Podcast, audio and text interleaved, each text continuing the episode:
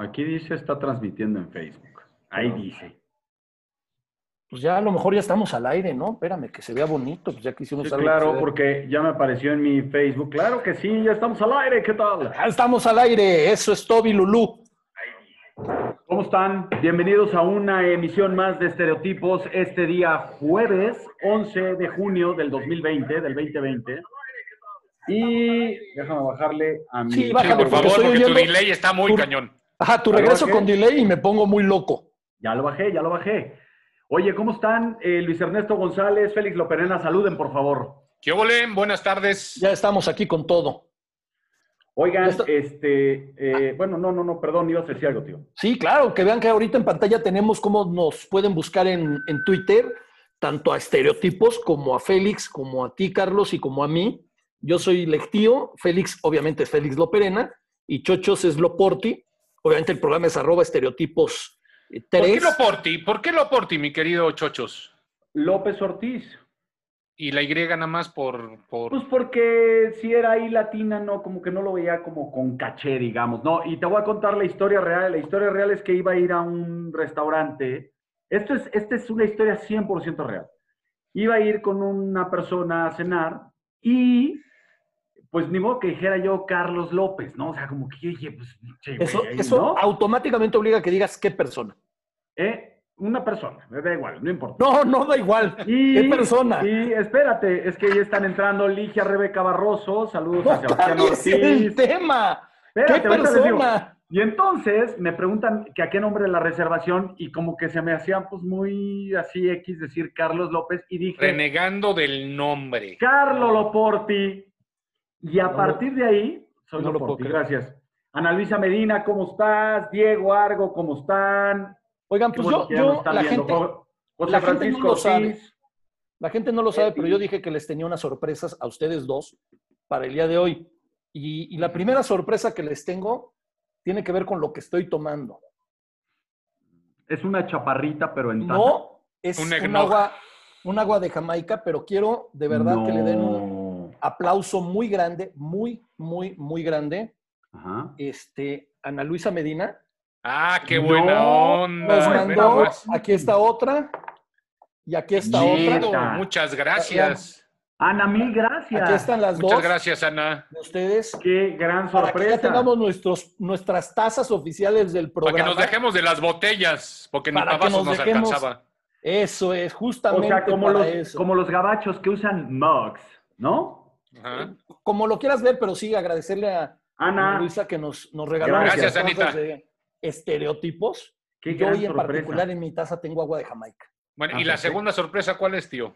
Ah, espérate, espérate, tampoco quieras todo. Pareces niño chiquito en fiesta. Oye, infantil. espérate, déjame saludar a Leti Reyes, a José Francisco Ortiz, a María Amelia Aguilar, que estuvo con nosotros el otro día. ¿Cómo estás, María Amelia?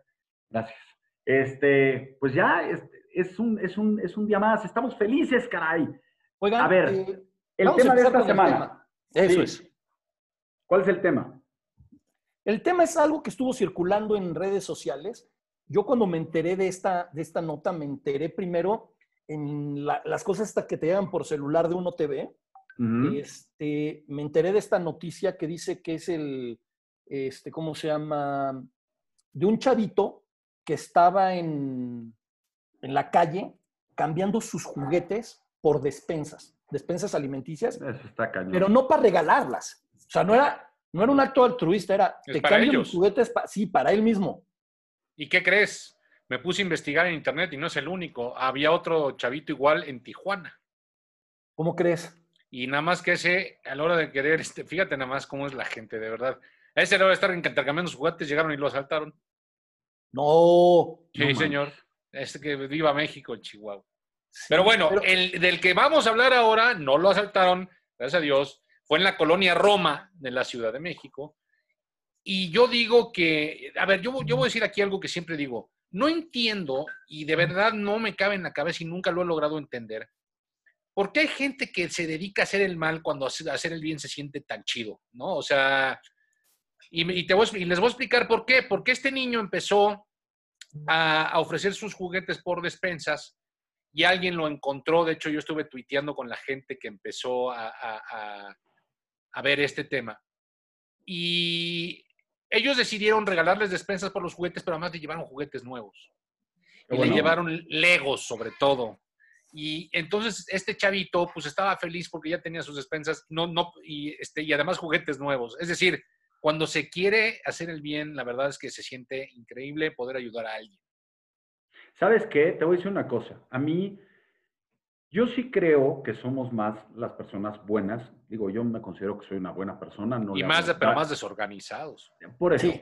por eso. Pero, eh, qué buena onda que haya gente así. Qué buena onda que haya gente que pueda ayudar a una persona necesitada. También a mí me tocó ver hace unas semanas, no sé cuándo, en una, eh, en una banqueta también aquí en la Ciudad de México, personas que intercambiaban su, lo que ellos cultivan, que eran eh, ciertas verduras, lo, lo intercambiaban por otro Mm, tipo de productos. O sea, lo intercambiaban por frijol, por arroz, porque ellos tenían verduras, o sea, ellos tenían calabaza, tenían elote y así, y ellos necesitaban esto.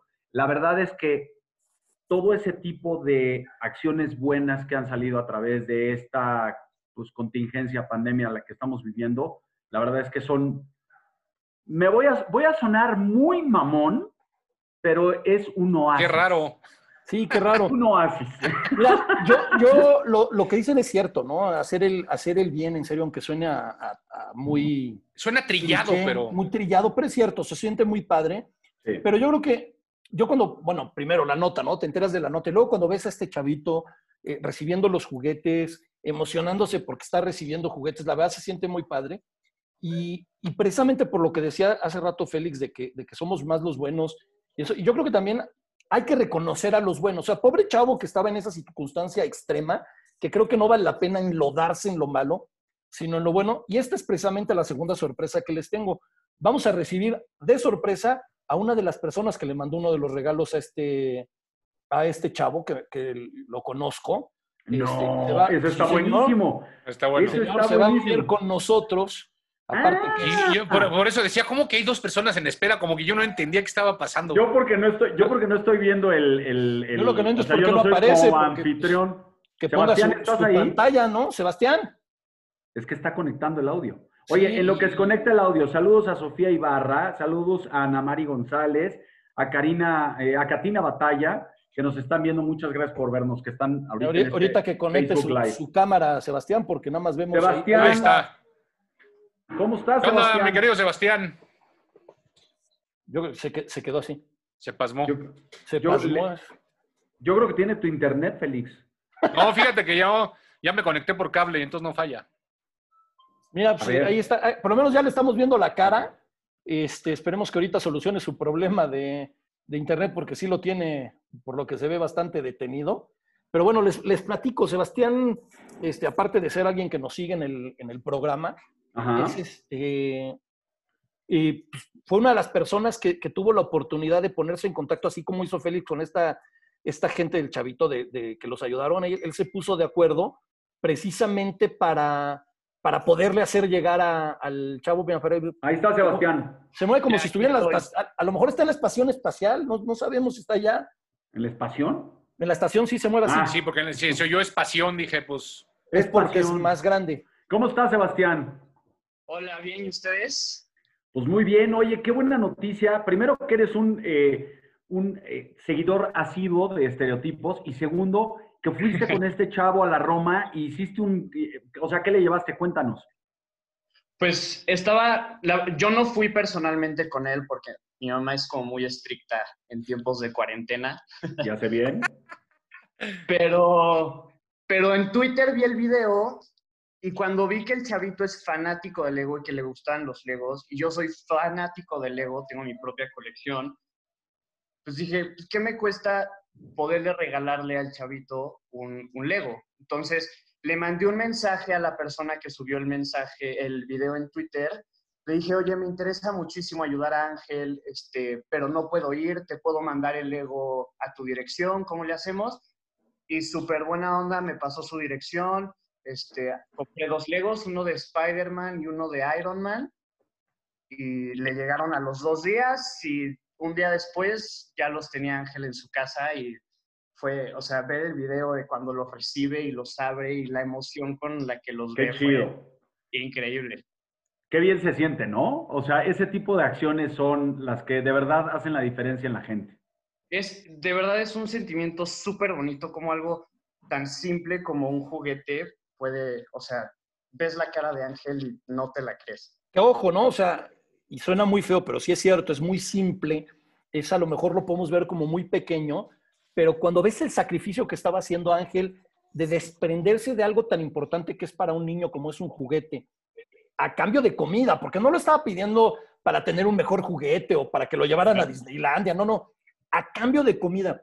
Y que su sacrificio le, le redunde de esa manera, o sea, realmente vea que haber hecho un sacrificio y que haya gente como las personas que se acercaron con, con él y gente como tú, Sebastián, que, que aprovechó el momento y dijo, oye, pues, si yo puedo ayudar aunque sea un poquito, este, voy a ayudar y, le cambias la vida al niño. Yo estoy seguro que le cambiaste en muchos sentidos la vida al niño. Eh, yo creo que es lo que tenemos que hacer todos, ¿no? Ayudar a cambiar tantito la vida, aunque sea un poquito de alguien. Y al final esta cadena de, de favores, vamos a decirlo así, yo creo que es lo que hace falta en este, no lo pudiste haber dicho mejor. Justo era, la sorpresa que les tenía hoy. Buena sorpresa, tío, gran sorpresa. Justo estaba pensando yo en esta película de cadena de favores, si de verdad, o sea, yo sé que seguir la historia o hacer realidad la historia de una película es una falacia, pero si pudiéramos hacer esa, esa historia realidad, este mundo sería muchísimo mejor. Sin duda. Y, es muy fácil, o sea, no, no se necesitan de, de acciones súper grandes para hacer la diferencia ni heroicas, ni estoy de acuerdo con, estoy completamente de acuerdo Y, digo, no vamos a entrar en la parte económica, porque no vamos a decir si fueron caros o baratos, porque creo que eso también es irrelevante. Pero, pero estoy seguro que, que, ese granito de, de, arena, que a lo mejor es un granito nuestro, para él es una montaña. y estoy seguro que le cambiaste la vida a él, le cambiaste la vida a la, a la este, ¿cómo se llama? la familia. Y, este, y la verdad, pues creo que algo que también queremos hacer en este programa es poder reconocer cuando de alguna manera pues, nos vamos a poder enterar de estas cosas, poderlas reconocer, ¿no? Porque no nada más es el, pasar un buen rato, sino también a lo mejor de esta manera nosotros podemos hacer algo bueno. Yo te voy a decir una cosa, Sebastián, esa, esa acción nunca se te va a olvidar, a nosotros tampoco, la verdad es que me parece que es, es muy loable de tu parte te voy a pasar mi dirección después. Yo quiero la estrella de la muerte de Star Wars. Este, digo, porque pues ya que estás ahí, pues. Ya que estamos en esa, yo quiero el Bugatti. También puede ser. Analizar las opciones. A ver Espérate, porque ahí como lo ven, acaba de armar. ¿Tienes por ahí tu última creación? Sí, justo la tengo aquí. De a ver. De voltear la cámara. Vamos a ver. en lo... Anda, es el castillo de Harry Potter. Sí, y una Coca-Cola. Está impresionante. No, no, yo, no, yo con el Bugatti, yo para qué quiero un castillo, no. No, pero oye, nada más una pregunta, ¿qué haces con todo lo que armas? ¿Dónde lo pones o qué? Los tengo en mi cuarto, ya se me acabó el espacio, tengo que ahí ingeniar. Tú, que eres, fan, tú que eres fanático del Lego, y yo soy medio ignorante del tema del Lego. ¿Existen, por ejemplo, eh, coches para armar tipo Bugatti, Ferrari, que además de armarlos sean a control remoto, puedas moverlos a control remoto del Lego o no? No son a control remoto, pero, pero son como estos cochecitos viejitos que les hacías para atrás. Y como de tracción. Los de tracción, sí. Correcto. Oye, estaba viendo el otro día un amigo de, de, la escuela, él hace, arma cosas de Lego, pero unos Legos como muy particulares, como de Technique, o no sé cómo se llaman, y son caros, ¿eh? También esos son bastante caros, pero son... No, hay, unos Legos que son extremadamente caros. ok. O sea, a ver si en una, en una de esas hacemos el programa del Día del Niño y lo invitamos para que nos platique. Estaría increíble. Ah, Sebastián, mil gracias, mil gracias por tu gesto. Gracias, Sebastián. Un aplauso de parte gracias, Sebastián. Muy bien. Gracias. Gracias. gracias. del programa. Cuídate mucho. nos encantaría que te quedaras aquí todo el tiempo. Este, ay, te silencié sin querer, espérame. ¡Ah! Le quité el audio. Qué buena onda, tío. No cambies nunca. Ah, espérate. A ver, ahí está ya. Se ve que, me quiere, bien. No, no, no, ya para no, Muchísimas gracias por la invitación. Yo feliz de compartir la experiencia y los invito a todos a que lo hagan. De verdad, no nos cuesta absolutamente nada. Y otra vez, muchísimas gracias por la invitación. Un placer, Sebastián. Cuídate mucho, Sebastián. Dale. Gracias. Gracias. Bye. Bye. Se va. y este, fue Sebastián. Eran, las dos sorpresas que les tenían nuestras tazas. Oye, sigue entrando más gente, cosa que me mantiene muy emocionado. Marisol, Pablo Bianchi, Fernando Vargas. eh, Híjole, pues, Pablito Bianchi, están- tengo dos, tres historias con ese compadre hace Están, muchos están años. llegando aquí a este Facebook Live y se los agradecemos. Y creo que ya es tiempo Gracias de presentar a nuestra invitada de lujo del día de hoy. Cuéntanos quién es nuestra invitada. Bueno, les voy a decir una cosa. Fer es una persona que pues cambió su vida porque ella estudió eh, relaciones internacionales, trabajó en una transnacional y un día decidió cambiar su vida y empezar a hacer psicopedagogía. No, no quiero, o sea, ella es como muy relajada, entonces no quiero tampoco presentarla como con mucha formalidad, pero quisiera que tío le dieras entrada a este programa para que pues ella nos cuente qué hizo, por qué cambió y además lo más importante de todo es qué nos va a recomendar para ahora en, en el 2023 cuando se acabe la cuarentena. Hola, Fer, ¿cómo estás? Hola Fer, bienvenida a? Estereotipos. Bien, Hola, ¿cómo están? Bien, encantado de que estés con nosotros. Bien, también muy contenta, muchas gracias.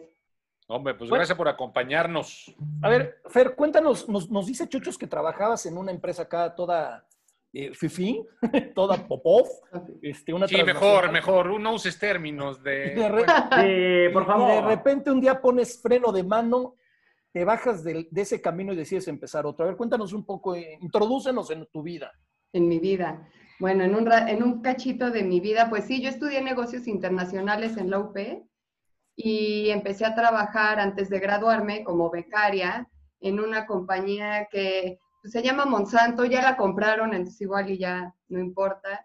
Y ahí estuve en recursos humanos cinco años y medio, muy contenta, muy feliz, pero de esas cosas de la vida que uno a veces se pregunta y como que dije, ¿qué me gustaría hacer aunque no me pagaran, no? Este, eso de estar esperando el fin de semana, como que de repente dices, no sé, de esas cosas que dije, si mañana me muriera, creo que lo primero que haría sería no ir a trabajar. No iría a trabajar, iría a ver a mi mamá, ¿no? O sea, como que haría muchas cosas antes de ir a trabajar y como que dije, no está padre vivir para el fin de semana, vivir, como decía una amiga, billetazos, ¿no? Por te pagan tan bien que cómo vas a decir que no.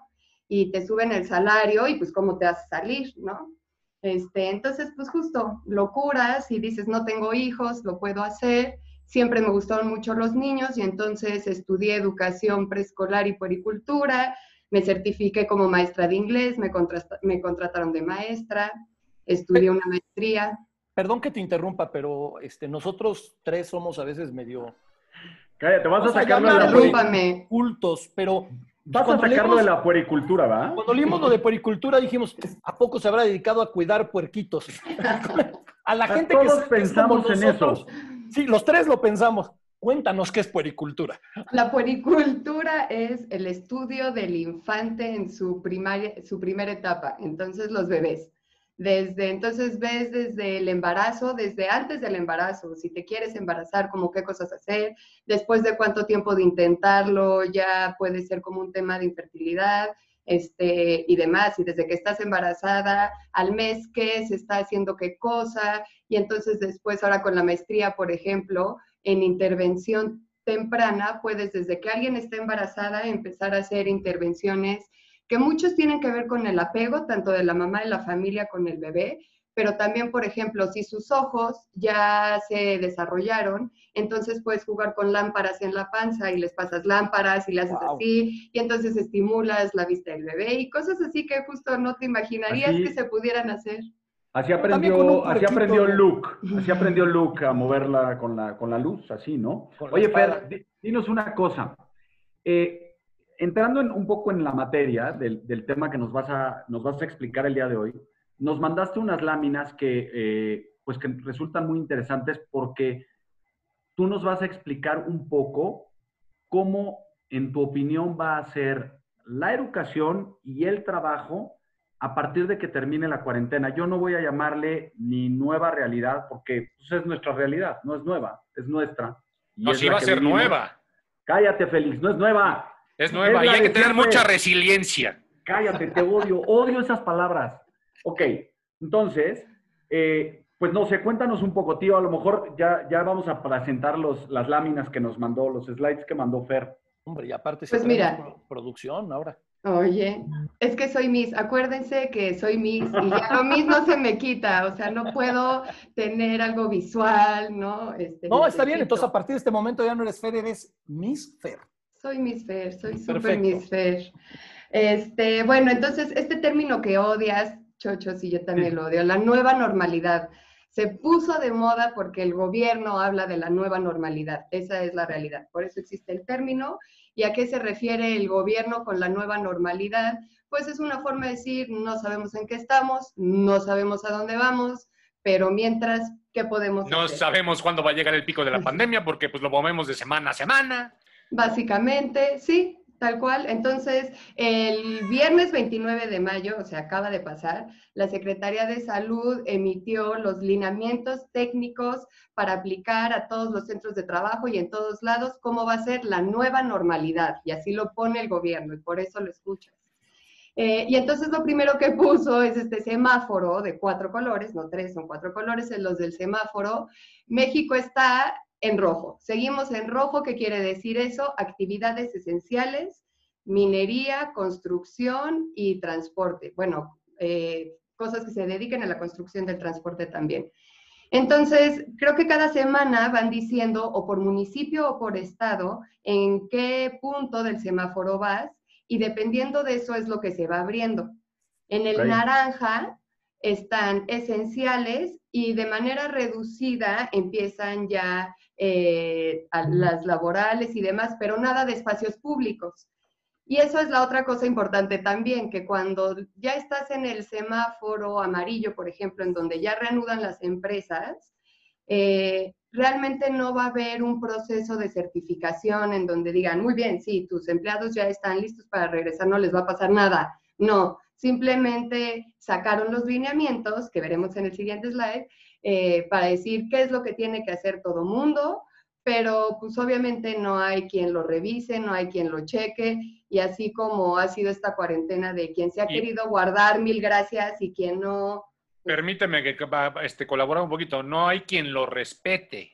Ese es un gran problema. Digo, obviamente los restaurantes y comercios lo hacen a fuerza o los multan, pero la gente tú vas en la calle, no usan, mira, no usan tapabocas, les vale gorro, es decir, y te lo juro que hasta la fecha te, siguen diciendo que es un invento para afectar o al presidente o que es un invento. Oye, un momento que...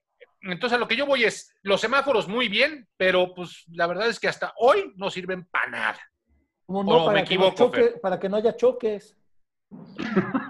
para eso sirven los semáforos. Para que pero a ver, yo te voy a decir una cosa. Por ejemplo, yo que tengo dos hijos en primaria, eh, me llegó, un, me llegó eh, una notificación de la escuela en donde indican que las escuelas van a entrar el 10 de agosto. Pero al mismo tiempo nos mandaron una encuesta en donde nos preguntan a los papás si una vez que esté listo el, pues el calendario escolar y todo para volver, si estamos dispuestos a mandar a los niños a la escuela. O sea, porque perdón, porque no los puedes obligar, ¿no? O sea, no, no te pueden obligar sabiendo que hay una contingencia médica. la neta, yo no veo que sea antes de septiembre, pero bueno, ese ya es otro tema. Es que es una, bueno, no sé si una contradicción, pero justo como nadie sabe qué va a pasar, y la SEP, ¿qué hizo? La SEP está supeditada a la Secretaría de Salud. O sea, la, la SEP no puede decir, regresan los niños con semáforo en amarillo, porque justo en el semáforo, el, el verde es entran escuelas. Lo último que regresa es escuelas. Y eso es cuando el semáforo está en verde, eso quiere decir ya no hay contagios, eso entiendo, ¿no? Que es o ya no hay contagios o ya están bien poquitos o no, en algún punto donde sea verde, regresan las escuelas. Yo hay, hay un tema con esto del, del, semáforo que estábamos viendo, Fer, que me llama mucho la atención, ¿no? Hablabas, por ejemplo, en el lado amarillo veíamos que es cuando supuestamente se empiezan a abrir los espacios públicos. Sin embargo, a partir de esta semana, los parques y bosques de la Ciudad de México ya se abrieron a un 30%. ¿Cómo midan cuesta el 30%? No lo pueden medir. No lo, no lo sé, pero ya están abiertos cuando en teoría es hasta el semáforo amarillo y todavía estamos en rojo. Se llama demagogia. No, depende del parque. Porque el parque de la Mexicana ya lo abrieron, el parque de Chapultepec también. No sé si el parque de demagogia, pero, pero lo que sí es una realidad es que no están cumpliendo con eso. Y, y yo quiero irme Fer, muy, muy en lo particular a, esto que nos platicas de, tu etapa como Miss Fer. Y es la etapa de lo que han vivido los niños en la, en la contingencia, ¿no? O sea, eh, hace, hace un, par de semanas tuvimos la oportunidad de hablar con María Amelia Aguilar, que por ahí nos está viendo, y hablamos de los adolescentes y lo que sufren los adolescentes. Pero los niños se enfrentaron a una situación que nadie estábamos preparados para ello. Tú como Miss, ¿qué nos puedes platicar? Ay, para mí ha sido, el otro día veía videos suyos y yo casi lloro, los extraño muchísimo, pero ha sido increíble ver cómo de verdad aprenden increíble. O sea, yo les digo, los que somos maestros, hoy las mamás y los papás, yo sé, están vueltos locos porque no soy maestro, ¿cómo le enseño estas cosas? Pero cuando eres maestro ya sabes que nada más se los pones de cierta forma y ellos lo descubren, es impresionante ver cómo aprenden, es impresionante. Y la computadora, las tecnologías de información lo hacen súper fácil para ellos, ¿no? Entonces yo aquí doy mis clases y José, mi novio, y Ricky, su hermano, pues me oyen todo el tiempo dar mis clases y ellos ya se saben quién niño es cuál, cuál participa, cuál no. Este, y me decían, oye, pero han aprendido muchísimo. Y yo, claro, y es una hora de clases, entonces he visto, ya sabes, en estos chats de mamás, de millones de mamás, de así, eh, que unas que dicen, pues yo me pregunto qué tan eficiente es ir a la escuela si justo yo veo que mi hijo en una hora de estar aquí ya aprendió así el past o lo que sea, ¿no? Lo que estén viendo. Yo tengo una cosa que decir, a las mises y a los profesores se les paga muy poco. La chamba de ser profesor es bien difícil.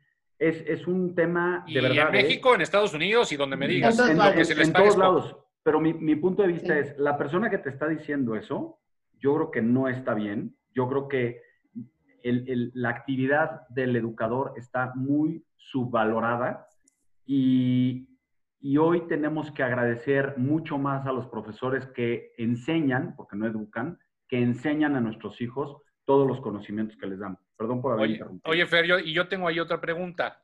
Eh, un niño, la, concentración de un niño a lo mejor no, no te da para dos, tres, cuatro horas y viene un problema ahí extra, el hartazgo. ¿Cómo evitar el hartazgo en un niño? Porque tú lo ves en una tablet y está feliz, pero a la hora de estar en la escuela ya no es lo mismo que estar usando una tablet o un celular.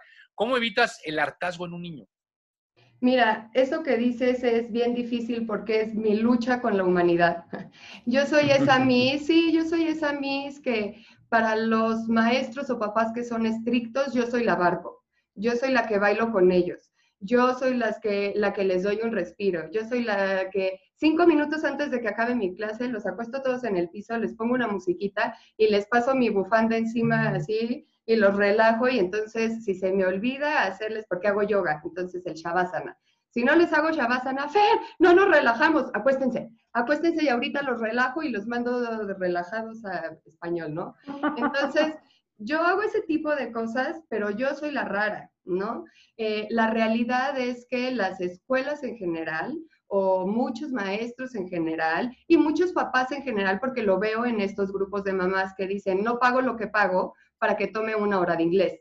Por favor, dale sus cuatro horas completas. Entonces lo tienes por todos lados, ¿no? Así como hay mis barco, hay mi super tradicional, hay mamá que quiero que mis hijos jueguen, hay mamá que quiero que mis hijos estudien. Entonces es bien difícil porque tienes de todo, ¿no? Tengo mamás que me decían gracias porque yo el lunes les publicaba todo lo que íbamos a hacer la semana y les daba hasta el viernes para entregarlo. Y habían unos que me decían gracias porque así yo me puedo organizar, ¿no? En vez de que cada día tengo que meterme y a ver qué toque ese día.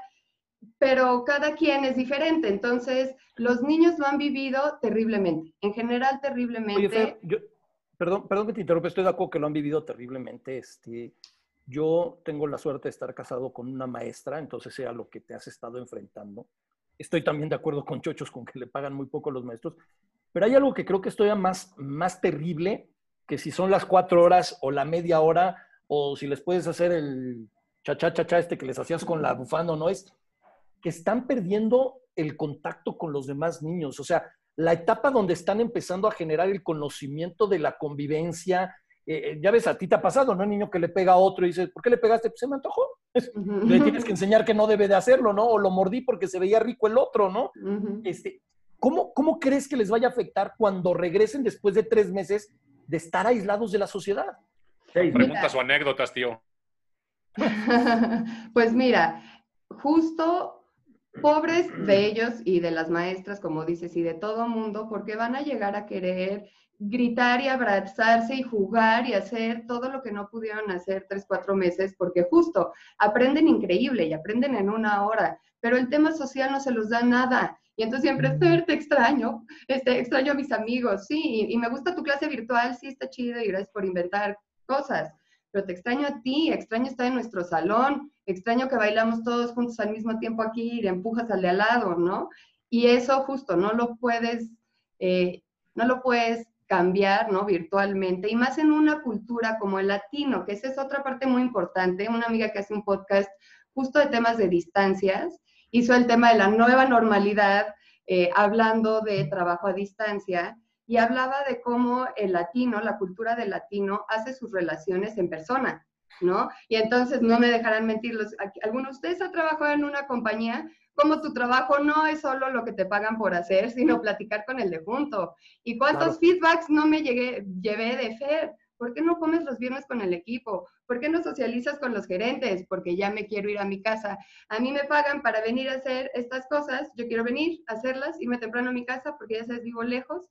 Pero si no haces networking, si no conectas con él de juntos, si no te vas al karaoke en viernes, cuando toca la promoción, no te toca a ti. Le toca al que sí convive con todos, al que, como me decía un jefe, cacarea tus huevos, Fer. No, quien, quien trabaja conmigo ya sé cómo trabajo, ¿no? Cacarea tus huevos, en el corporativo es importante. Perdón, Fer, te voy a preguntar una cosa porque te volví a interrumpir, estoy muy mal. Interrúmpeme siempre, hablo mucho. No, no, no, no, espera. Eh, a ver, esa parte que estás diciendo es vital y hoy justamente mi esposa estaba en una reunión y estaban hablando justo del networking. Cuando, cuando vuelvan las empresas, ah, tenías otras láminas que no, no sé si son, eh, vas a hablar de esos temas en particular, pero cuando vuelvan las empresas, ¿tú crees que todo el tema, bueno, van, yo creo que van a cambiar desde los pisos de, que, las oficinas grandes corporativos rentan, eh, los espacios entre personas, las famosas llamadas caballerizas, etcétera, etcétera, las juntas, todo eso. Y finalmente te quiero preguntar, ¿tú crees que el eh, home office se va a volver parte de algo institucional, si lo quieres llamar así, en todos lados o solamente en las empresas que son más modernas yo creo que más bien en las empresas internacionales, porque por en Latinoamérica, te digo, no, no nos encanta porque la confianza se trabaja en persona. O sea, si no te veo aquí junto a mí, igual ya estás en pijama en tu cama y eso no me encanta. Y como educadora, eh, te puedo decir que quitar esas cosas culturales, pues, o sea, en eso se nos va la vida. O sea, haz que la gente empiece a confiar en ti, nada más porque te ve en la pantalla y no, o sea, parece muy fácil para quienes a lo mejor lo tenemos, pero cuando ves la cultura dices, no, pues estamos años luz. Entonces, aquí en México quieren que ya acabe y que todos regresen y que la nueva normalidad sea la antigua normalidad. Y lo que dices es muy cierto, por ejemplo, no, no lo parece, pero en realidad Félix de la cintura para abajo ahorita no trae nada. O sea, nada más se pone una camiseta para salir al aire. Aquí, aquí lo que hay un mensaje, perdón, pero rápido, Félix. Hay un mensaje que nos acaba de llegar que se me hace maravilloso porque es un reflejo de lo que está pasando. Nos dice Juan Juan Pablo. Quiero pensar que es Juan Pablo, pero si lo leo dice Juan Pedo. Entonces, no, es, Juan, Pablo, Juan Pablo. Ok, dice Juan Pedo, Juan Pedo. Pero dice, aquí viendo su transmisión, se asomó mi niña de tres años y me preguntó, ¿por qué estoy en clase? No manches. Pero es que es, real, o sea, la realidad de la niña es que cuando ve gente así en una pantalla está en clase. Es increíble cómo en tan poco tiempo ya se les quedó. cambió la realidad de los niños ahora que mencionabas, perdón, y ahora que mencionabas, eso es en cuanto a escuela, pero ahora que mencionabas del home office, hay muchas empresas que se están dando cuenta, y te digo porque yo lo analizo esto para, para el trabajo que tengo de repente en radio, lo escucho mucho. Ya hay empresas que dicen, oye, nos sale mejor, ¿por qué? No hay que pagar oficina, no tengo que pagar la luz, no tengo que pagar el internet, hay quienes dan bono y hay quienes no para ello, pero no tengo que pagar el teléfono, no tengo que pagar nada de eso no tengo que pagar lugares de estacionamiento, ¿sabes qué? Es una maravilla. Vamos a quedarnos no puedes eliminarlo.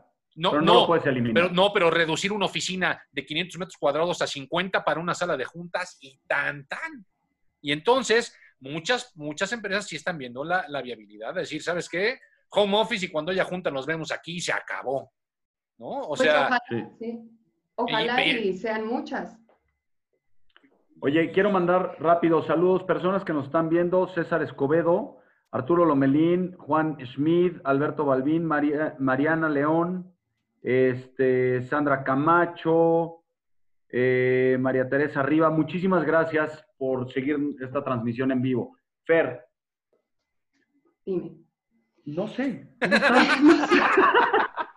Yo- ¿Cómo yo- estás? Yo, aquí hay un- otro comentario que nos, nos hacen y dice, un reto de los maestros es que los niños trabajen de manera cooperativa. Y, y Mm. creo que es muy cierto, pero aparte, fíjate qué interesante.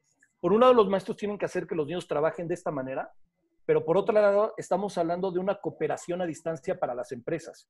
Es como, que, como que se contradicen los términos, pero al mismo tiempo van de la mano. Entonces, en serio, y sé que la palabra, la verdad la odiamos los cuatro que estamos ahorita transmitiendo, esto de la nueva normalidad, pero es real. Estamos entrando a una nueva realidad, a una nueva dinámica, a una nueva forma de trabajar. Y, y yo creo que lo que tenemos que estar es dispuestos a adaptarnos a todos estos cambios. ¿Tú qué opinas, Fer? Pues ya ahorita dispuesto no dispuesto, o sea, no te quedó de otra, ¿no? O sea, yo, por ejemplo, además de estar dando yoga para niños, empecé a dar yoga, pues chair yoga como terapéutico, pero la realidad es que mis alumnos todos son viejitos. Tengo puros abuelitos y los amo. sí. más tío. Y ¡Ay, papá! ¿Tú qué horas traes? serían los A más ver. jóvenes de la clase, ¿eh? Eso seguro. Órale, para que te sientas chavo. Te voy a decir lo más chistoso, Fer. De los tres, el más joven soy yo. Y el más viejo es Félix. pero el que más te han corrido sin aceite, compadre. Lo Pues, que pasa es que yo he sabido disfrutar mi vida. Oye, a ver, nos comenta, nos comenta precisamente Juan Pablo, me parte el corazón pensar en la parte social que se están perdiendo, más que el de seis entra al cole grande y está súper emocionado. ¿Cómo va a ser amigos en lo que se retoman las clases presenciales? Y además, con la sana distancia, pues la amistad va a tener que cambiar a fuerza. El eh, para, como decías, ¿no? Los latinos somos de más contacto y de abrazar al amigo, o ya bien cuando somos niños o cuando estamos en la jarra. Pero Y este, abrazar a la amiga también, no discrimines. y, este, Claro. y eso, va, eso va a tener que cambiar. Y sabes qué, ese no es el problema. El problema va a ser cuando los maestros tengan que, tengan que reforzar ese distanciamiento. ¿Cómo le van a hacer? No van a poder. La respuesta es no se puede. Gracias. Gracias, gracias, Fer. Estamos De nada. felices por eso. No se puede. O sea, no se ¿ya puede. no se puede? No, cualquier persona que ha trabajado en un grupo de preescolar o de primaria sabe que no se puede hacer distanciamiento social con los niños. O sea, una vez cuando estaba en preescolar empezaron con, este, no sarampión, el otro, varicela. Varicela. Varicela, varicela uno, otro, otro, a mí nunca me dio, no me ha dado. Bueno, creo que la libre, ¿sabes?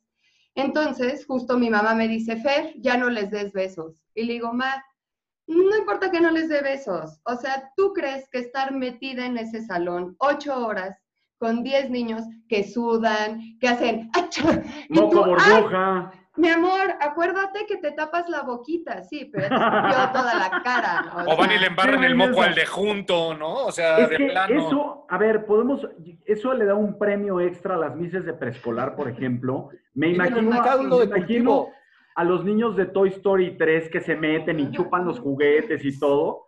Eso las vuelve este, heroínas sin capa a las mises y héroes sin capa a los profes. Te está mandando máximo. saludar, te está mandando saludar, Fer, ¿Quién? Michelle Andrade. Oh, Te está mandando saludar Rosy Azorín. Azorín. Sí, te están mandando saludar porque están bien contentas. Es que, por lo visto, eres una persona muy querida.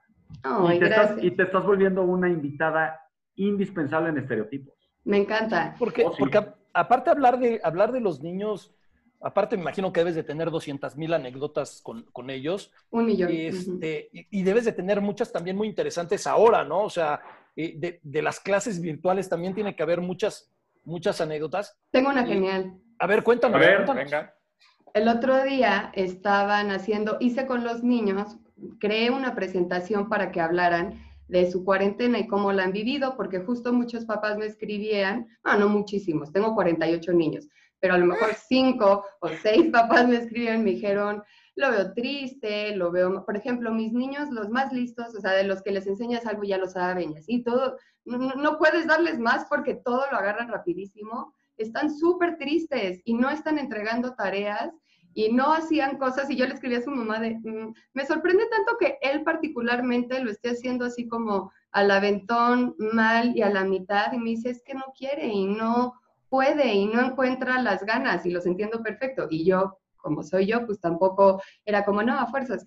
Entonces dije, ¿cómo puedo hacer algo para, y además las clases virtuales soy yo echándome un monólogo y, eh, tío, abre tu micrófono y dime la respuesta de la dos. Muy bien. Y chochos, abre tu micrófono y dame la respuesta de la tres. Así, ¿no? Pero es un monólogo mío, básicamente. Entonces, ¿cómo les doy a ellos un espacio para que, y entonces, y, y, y, y tú cuéntame, ¿no? Entonces, para que lo puedan sacar y todos estos, todos estos sentimientos que los papás ven en sus casas, que lo puedan sacar, ¿no? Entonces, bueno, hicimos una presentación, no sé qué. Entonces les preguntaba, porque yo tenía todas sus presentaciones, ¿quieres que lo presente desde mi computadora o lo presentas desde la tuya? Sabían unos que me decían, no, preséntalo tú, ok. Y otros que, a ver yo, y solitos, así, porque además, ¿sabes qué papás están y quiénes no? Porque oyes además a los papás que dan las respuestas, es hermoso, entonces así de justo. Félix, ¿cuál es la cinco? Y oyes a la mamá, así dando la respuesta y es como, sí, muy bien. Y no faltará la mamá que se equivoca. Sí, también, claro. pero ahí, tengo, ahí tengo otra pregunta. Tú ahora te has especializado en los niños, pero vienes del mundo corporativo. ¿Qué símil harías entre un salón de niños y una sala de juntas que está eh, en donde hay un corporativo? ¿Qué? Porque de verdad tienen algunos símiles, ¿no? Este, hay algunos adultos que se, peor, que se comportan peor que niños. Pero, gran pregunta, Félix. ¿Qué, qué símil harías entre esos dos grupos? No, pues que es una gran pregunta. Yo creo que es, híjole, y a veces, por ejemplo, hay juntas de maestras en donde o nos dan una conferencia y un montón platicando y en lo suyo y es como de, así quieren que sus hijos, sus niños se porten con ustedes, ¿no? Entonces sí, tú creerías que los adultos se portan mejor, ¿no? Yo creo que la diferencia es que en una sala está, eres más discreto porque ya aprendiste que la sociedad te ve y entonces estás perdiendo el tiempo en el celular sin que te cachen mucho. Los niños se les olvida que estoy ahí, o sea, es genial cuando empiezan las clases y entonces ellos ya saben qué tienen que hacer y se sientan y yo mientras mm, los saludo, pero los escucho. Y estoy ahí parada y es como si no existiera, se platican como si yo no existiera, se cuentan cosas como si yo no estuviera atrás oyéndolos. Entonces es increíble escuchar todo lo que se cuentan y lo que hacen. Y el adulto no, el adulto ya estás consciente que el de atrás te está oyendo, que junto tienes a tu jefe. Entonces si te quieres hacer güey, lo haces sin que se dé cuenta pero todos estamos tratando de saltarnos la junta, sales al baño porque ya te aburriste, porque llevas horas y es la junta más improductiva y dices, ¿qué hago aquí? Como muchos niños en la escuela, ¿qué hago aprendiendo esto que no me sirve de nada? Idéntico. Mis, necesito ir al baño. Nada más, que, nada más que los niños te piden permiso y los adultos se paran y se van al baño. Exacto. Mis Fer, por aquí, y te ofrezco una, disculpa porque te interrumpí, nos ibas a contar una anécdota en particular en esto de ah, las presentaciones y eso te interrumpimos. Cuéntanos. Entonces, uno de mis niños me dijo, yo presento, ah, porque además usamos la plataforma de Google. Entonces, mis niños que usaban iPad para conectarse, oh, un pedo. Porque, Fer, no te veo. ¿Estás en iPad? Sí. Mm. Creo que le tienes que dar a la izquierda o a la derecha. Ah, sí, ya, o así. Pero entonces unos se volvieron unos truchas. Entonces, Alex, que la historia es de Alex, usaba iPad y se volvió un buenísimo. Entonces, si alguien, Fer, no te veo, Fer, no veo la presentación, Alex había su micrófono a ver, ¿qué ves? Eh, veo al tío, ah, es que le pusiste un pin, pícale otra vez y le quitas el pin y ya lo puedes ver. Y yo como, mm, muy bien. Y entonces un día, igual uno de mis niños, yo presento y estaba en el iPad y estaba la mamá junto, que en esta ocasión estaba bien que estaba la mamá junto, y su mamá como de, mm, no sé cómo hacer, y yo, ¿puedes presentar tu pantalla? ¿Cómo? Mira, hasta abajo tienes el microfonito, la camarita y luego tres puntos y dice presentar pantalla. ¿Lo ves? Ah, sí, sí, sí. Y ahora, y yo creo que dice presentar toda, sí. Y entonces ya, ¿no? Entonces no puedo, eh, no, pero es que aquí no tengo habilitado no sé qué. Y abre Alex, que tiene seis años, siete, siete años, el micrófono. Sí, mira, es que ya le picaste no sé dónde y la señora, sí, y Alex, y ya le picaste no sé qué, sí, pero es que no me deja, sí, no te va a dejar. Entonces lo que tienes que hacer es, mira, piquen donde están las caras de todos, luego regresas y ya te va a dejar hacerlo. Y la mamá, ya, ya, ya pude, Alex, muchas gracias. Y yo lo grabé, lo grabé todo en cuanto empezó, porque dije, es impresionante, porque los niños lo tienen así y al adulto le da miedo, no vaya a ser que lo borre, lo cierre o entonces no pica nada, ¿no? Sí, y los niños le pican a todo, los niños le pican a todo hasta que le dan. Y entonces ahí están, se salen de la clase, ya regresaron, ya abrieron el micrófono, ya lo apagaron, pero a la quinta ya te manejan todo, porque todo picaron. Entonces es increíble como lo que decías hace rato, tío, y nos tendremos que ajustar, pues ya te ajustaste y ya te conectaste y ya los niños lo hicieron y como podemos, ahí estamos todos. Es como que con esto no nos quedó de otra, ¿no? Es un poco como andar en bicicleta, creo yo. A ver, yo me he dado cuenta con mis hijos, tú tienes 48, yo tengo dos y con esos estamos. Este, yo me pongo, porque muchas veces yo le pedía, yo pedía en la escuela a mis hijos que les dieran más horas de clase porque les dejaban unas tareas. Y entonces me dijeron, no, es que no va con el modelo educativo que nosotros tenemos y no sé qué, no sé cuánto. Pero mi punto es que ellos se han vuelto verdaderos expertos en el uso de escaneo, copia, envío de documentos, sus clases, audios, cámaras, o sea, digo, porque aquí nadie se atraviesa sin ropa o en toalla, ¿no? Pero yo creo que ustedes como profesores han de ver eso, o, o también en las oficinas, han de ver cosas así. No, bueno, hay videos grabados de No, yo oficinas, sé. hasta de una senadora, por Dios. Hombre, No, no, no, videos yo- grabados, sobre todo sorprende eso, que sean videos grabados. No, no, no, no, que estaban en vivo y alguien, alguien tuvo la desfachatez Ah. de grabarlo. Sí, No, que yo- lo grabaron mala onda. Yo lo que le quería preguntar a Fer es, Fer, no sé cuándo vamos a regresar a, a la escuela, cuándo los niños van a regresar a la escuela, pero para cuando regresen, ¿qué le recomiendas a esos papás que van a estar con el alma en un hilo sobre sus hijos en la escuela, contagios y demás? Pues mira, yo la verdad es que te diría, justo así como nadie sabe qué y el gobierno medio te dice, medio no, tú te tienes que hacer responsable. Si vas a estar con el alma en un hilo, no lo mandes, no lo mandes y que no vaya y que tenga las consecuencias que eso tenga que tener. Porque si lo mandas y se enferma, entonces es que se enfermó en la escuela y es que ya se contagió y es que esto de nada sirve. Y yo te lo digo, nos saludemos de beso o no y nos separemos a 1.5, estar todos encerrados en el mismo lugar hace que los virus, o sea, tengo un primo que, ya sabes, de esta gente muy lista que estudia millones de cosas, que pues sí, él me decía, el, el tapabocas y la caretita, pues es como lo que Ah. estamos haciendo para hacer como que hacemos algo. La realidad es que para que un virus no se Sí. te pase a ti y a mí estando de frente, necesitas de estos que se cierran de todos lados, de todos lados, y después te quitas todo y te sopla el viento y así. Oye, ¿has entrado a no, un no. salón, has entrado a un salón cuando ya se va a terminar la clase a lo que huele, que se El siente así pesado o a una Y sala de estando tú, ¿eh? peor tantito. Porque estamos hablando, porque estamos hablando, bueno, con esa nariz, Félix, seguro sí agarras más, o sea, respiras más, pero escucha.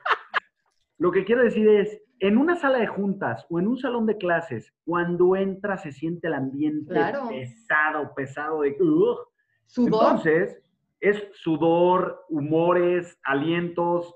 ugh, y entonces, lo que, lo que yo digo es, es imposible no contagiarte. yo creo que, además, tarde que temprano nos vamos a tener que contagiar.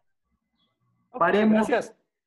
A ver, eso va a pasar. Yo no ¿Para me qué quiero no se- contagiar. Pero ¿Para yo soy el negativo? ¿verdad? No, a ver, no, no, no estoy siendo negativo, estoy siendo realista. Hay una cosa, yo creo que depende mucho, pues también tu nivel de salud o tu estado de salud, este, para, depende cómo te vaya, pero yo creo que va a ser casi inevitable. Sobre, sobre esto, dos cosas. Una, en un programa, hoy no, para, para no, no arruinar la, la presencia de Fer, pero en un programa les voy a contar lo que puede provocar el nervio de una persona en un elevador pequeño atorado.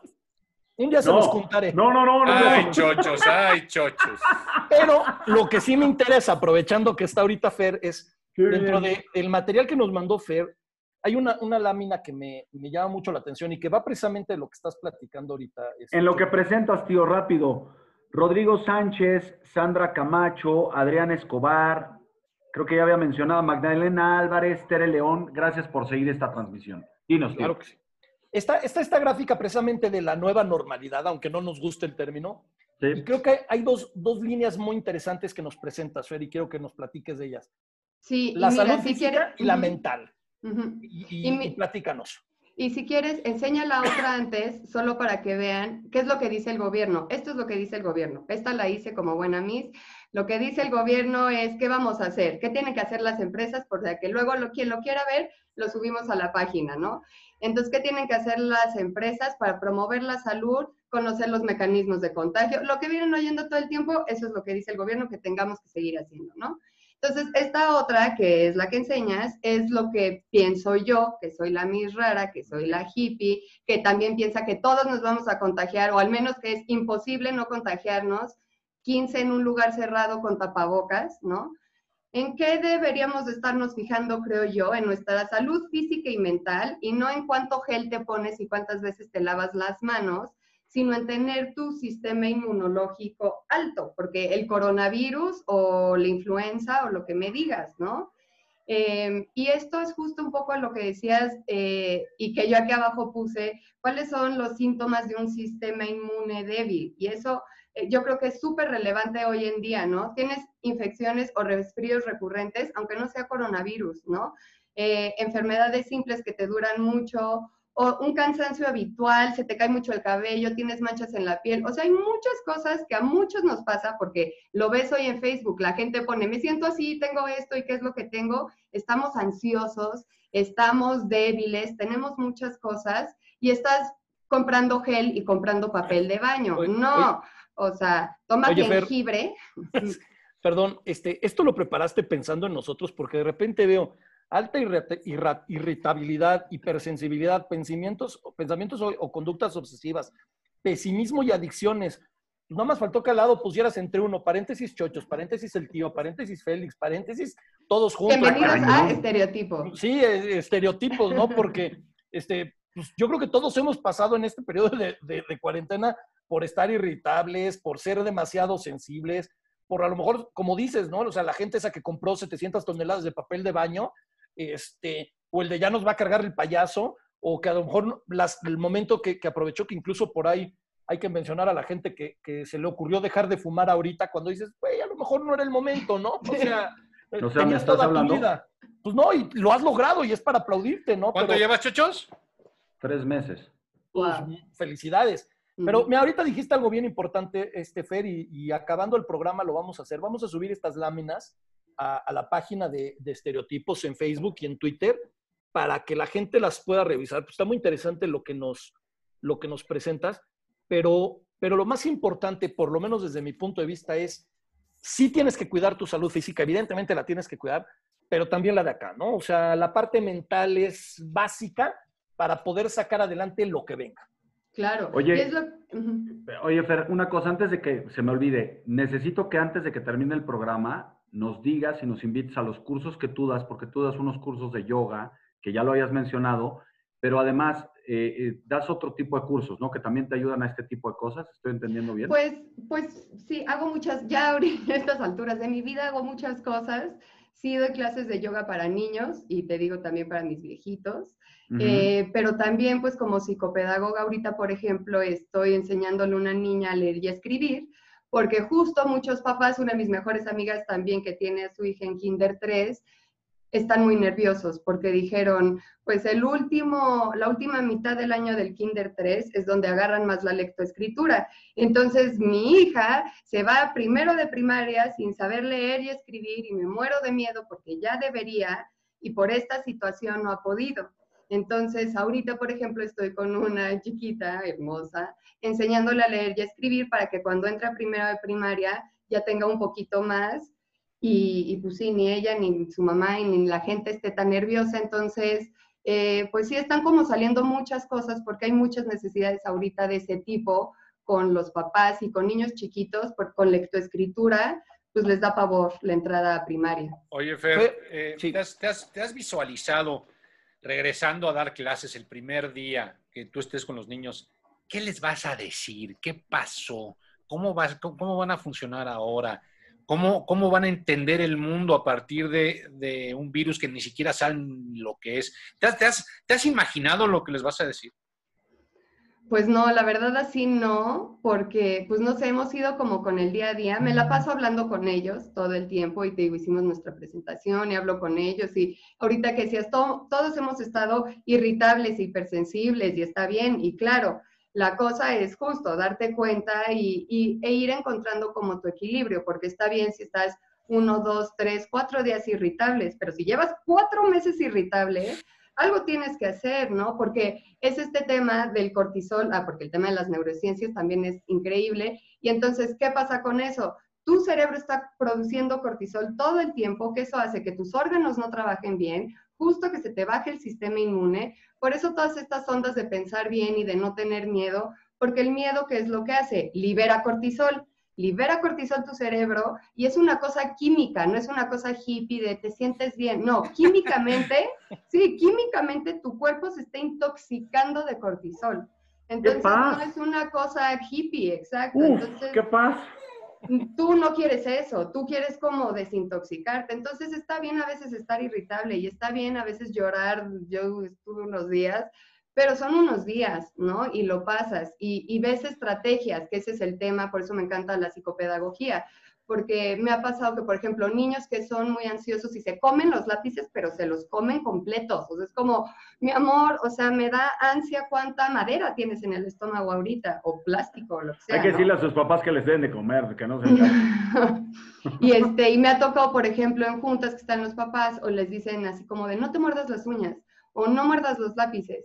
Y yo como, mm, sí, pero hay que darles una estrategia, porque es cuando como cuando estás enojado y te dicen, pero no te enojes. ¡Oh!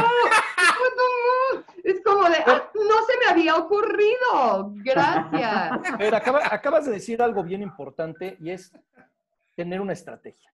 Y por eso me voy a, voy a aprovechar de, de, este, de este momento para pedirte que cuando ya estemos hablando de ese regreso a clases, vuelvas a estar aquí con nosotros aquí en Estereotipo, para que nos puedas decir a los papás que nos están viendo el decálogo de lo que tienen que el prepararse. ABC. El ABC, lo que tienen que prepararse tanto en lo físico, pero sobre todo en lo mental, y lo que les depara o lo que les va a deparar el regreso a clases. Entonces, me voy a atrever a comprometerte aquí en frente de todos a que cuando estemos a nada de regresar a clases vuelvas a estar con nosotros aquí en Estereotipos. Pero, pero no antes, este, nos tienes que dar tú, si tienes Twitter, si tienes, bueno, tu Facebook, para las personas que te sigan. Para ponerlo en la página también. Para ponerlo en nuestra página, para ponerlo en las clases que vas a, que estás dando. Este, yo estoy muy agradecido contigo por, por habernos regalado esta hora y habernos regalado tu conocimiento, porque para nosotros es lo máximo. Finalmente quiero despedirme yo diciéndole gracias a Vicente Jongitud, a Vox Esparza, eh, me parece que ya había saludado a Sandra Camacho. Les quiero agradecer a todos por habernos eh, visto en este Facebook Live, en esta emisión de Estereotipos. Los esperamos la próxima semana. Con Espérate, pues deja que se despida también, Espérate, yo me voy a despedir para que hablen ustedes. Despídanse, anden. No, pues muchas gracias por habernos acompañado este día. Eh, lo cierto es que estamos viviendo tiempos inciertos, ¿no? Porque no sabemos qué va a venir, no sabemos cuándo se va a ir, no sabemos cuándo va a haber vacuna, no sabemos si, si vamos a regresar a lo que vivíamos o tendremos que adaptarnos a lo que va a venir, eh, por lo menos hasta que más de la mitad de la población del mundo esté vacunada. Es decir, vivimos en una incertidumbre completa y entonces mejor tomémoslo relajado, y tomémoslo de, la mejor manera posible. Hay gente más susceptible, hay gente más susceptible de enfermarse y de pasarla mal, y sí, hay que contemplarlos. Es decir, no solo hay que cuidarnos nosotros, y creo que es más importante cuidar al de junto. Entonces, eh, gracias por estar con nosotros el día de hoy. Y la semana de que entra vamos a, eh, vamos adelantando quién viene, ¿no, tío? Sí, por favor, que es el Adelgazator. Viene Wilmer, Wilbert Cambranis. Wilbert Cambranis es un endocrinólogo pediatra y endocrinólogo también para adultos. Y él nos va a explicar realmente cómo funciona esto de la alimentación, porque vivimos, llenos de mitos y de la dieta de la luna y de la dieta de no sé cuánta cosa. Y luego los niños, vivimos en un país que tiene una epidemia de obesidad infantil, número uno en el mundo. Él nos va a explicar cómo se puede evitar, qué tipo de ejercicio pueden hacer los niños, qué tipo de ejercicio deben de hacer los adultos, de acuerdo a sus condiciones particulares, así que no se lo pierdan más. ¿Cómo no vas a estar gordo si estás comiendo puros mitos? Ah, ¿o dijiste mitos? Mitos, mitos, compadre. ¡Cállate! Chochos ya se quiere ir, pero... Ya, le, le está haciendo un anuncio a la Bimbo de, sus, de, de su cambio de nombre políticamente correcto. Sí, y aparte ¿La bimbo? Es como, como los niños chiquitos que cuando ya se quieren ir a dormir empiezan a hacer berrinche para que los castigues. Chochos también se avienta el chiste malo ya para sacar. Así que este saco es No, de menos. cállense. Gracias, Fer. Fer. Eres una Gracias a ustedes. Muchísimas gracias. Este, ojalá nos sigas viendo ahí. Este, si, si te gustó estar con nosotros, recomiéndanos con tus amigos y también Claro. con tus enemigos. O sea, nosotros También. aceptamos a todos. Quien sea. Les damos gracias a todos los que nos están viendo. Chochos, muchas gracias por haber estado con nosotros. Gracias. Gracias evidentemente a Félix. Gracias a Sebastián que estuvo con nosotros y contarnos un poco de la obra, de la buena obra que hizo. Y otra vez, gracias a Ana Luisa por nuestras tazas. Ya cuando tenga la oportunidad Que hizo, de un último que hizo un último comentario, por cierto, ella. este, Sí. que no- que nos dice, pues ya cuéntanos. Dice, tengo dos hijas, una de 15 muy sociable y una de 12 muy alegre, pero más hogareña. En mi antigua normalidad pasaba mucho tiempo sola, con mi propia rutina, las mañanas para mí y mis cosas y en las tardes dedicada a las necesidades de mis hijas. Marido con trabajo muy demandante. Hoy estoy acompañada todo el día, me siento muy feliz de estar con ellos. Qué ¿No alegre. a puso acabar. ayuda abajo? ¿No puso necesito ayuda? Sí.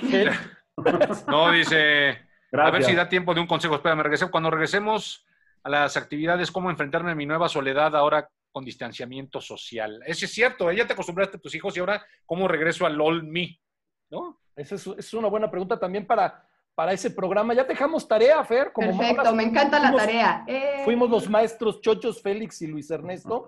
Lo hicieron muy Este, bien. Te quedas con la tarea para que prepares un programazo como lo que nos regalaste hoy para el regreso a clases. Y creo que esa pregunta que deja Ana Luisa es brutal, ¿no? Los que se van a quedar solos después de estar así en casa, también lo que les depara. Claro, Y y justo, qué alegría que muchos papás han disfrutado a sus hijos, así como oímos a los de ayúdenme, ya no sé qué hacer con mis niños, qué alegría oír a tantos papás diciendo, ha sido increíble, ha sido increíble estar con mis niños. Y claro que sí, pensaremos en estrategias para cuando los niños regresen a clases y nos quedemos sin ellos. Señores, a todos los que nos vieron, salud, muchas gracias. Nos vemos jueves, seis y media, por Facebook Live con el tatán. Adiós. Bye. Bye.